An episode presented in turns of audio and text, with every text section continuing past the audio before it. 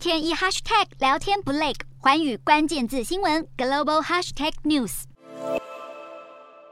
大家都在预测，美国总统拜登与中共领导人习近平应该会在最近以视讯方式见面。见面的时机众说纷纭，有的人说会在 G7 的高峰会之后，也有些人说会在更晚，甚至有些消息说双方也可能会在中共今年的二十大之后面对面实体的会议。不管时辰是怎么样，更重要的是他们会面重点在谈什么。在这一次的会面，特别是如果在最近这几个星期双方就会会面的话，最重要的问题或许对拜登来讲已经不是乌克兰的问题，也不一定是台海的问题，而是美国要如何缓步调降之前在川普总统时候对中国大陆施加的高额关税。这些高额关税的产品总价值、进口价值大概包括三千亿美元。其中当然有一些基本的农产品或者是工业产品，但是也有美国根据他自己三零一法案所对中国大陆施加的高科技还有战略相关工业货品的高额关税。川普加的关税，拜登要把它拿掉，主要的原因当然都知道，就是因为美国国内通货膨胀的比例实在太高，拜登政府想方设法也要把这些通膨的压力降低，因为今年的十一月就是美国的期中选举，美国的国会可能会。有一番大的改变，而且很多人都预测。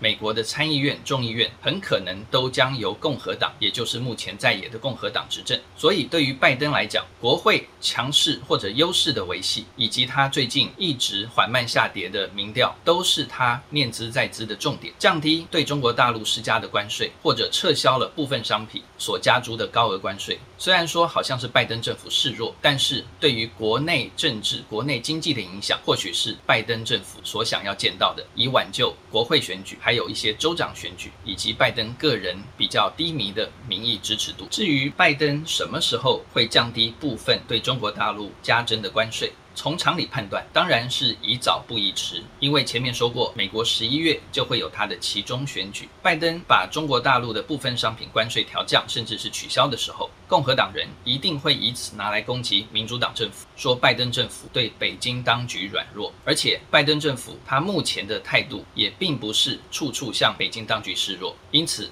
如果要进行一些国内的政治攻防或者是宣传，当然拜登政府会希望尽早的把这些取消关税的。时辰提出来，以免越晚提出来的时候，就会烧到民主党他在十一月的期中选举。另外一个可能的考虑，当然就是拜登政府他在提出这些降低关税的时候，要怎么样跟中国大陆讨价还价。美国他绝对不会空手的就把一些关税减让掉，而是希望从中国大陆那边拿到一些美国想要的好处或者是承诺。这些好处或承诺是什么？或许是换取中国大陆继续在俄乌冲突之中不明显的站在俄罗斯这边，也可能是中国大陆会多尽一点力去协调朝鲜半岛，尤其是北韩蠢蠢欲动的核子试或者中国大陆跟伊朗或者委内瑞拉达成一些润滑剂的角色，不至于让美国与伊朗或委内瑞拉的关系越演越烈。这些都是其中的可能之一，我们只是不知道拜登政府他在内部的谈判会怎么样跟中共当局做协调。总之，美国看起来可能是要降低中国大陆部分货物的关税了，只是他什么时候降，还有他要拿什么条件去跟中共当局换，这一个值得我们后续继续观察。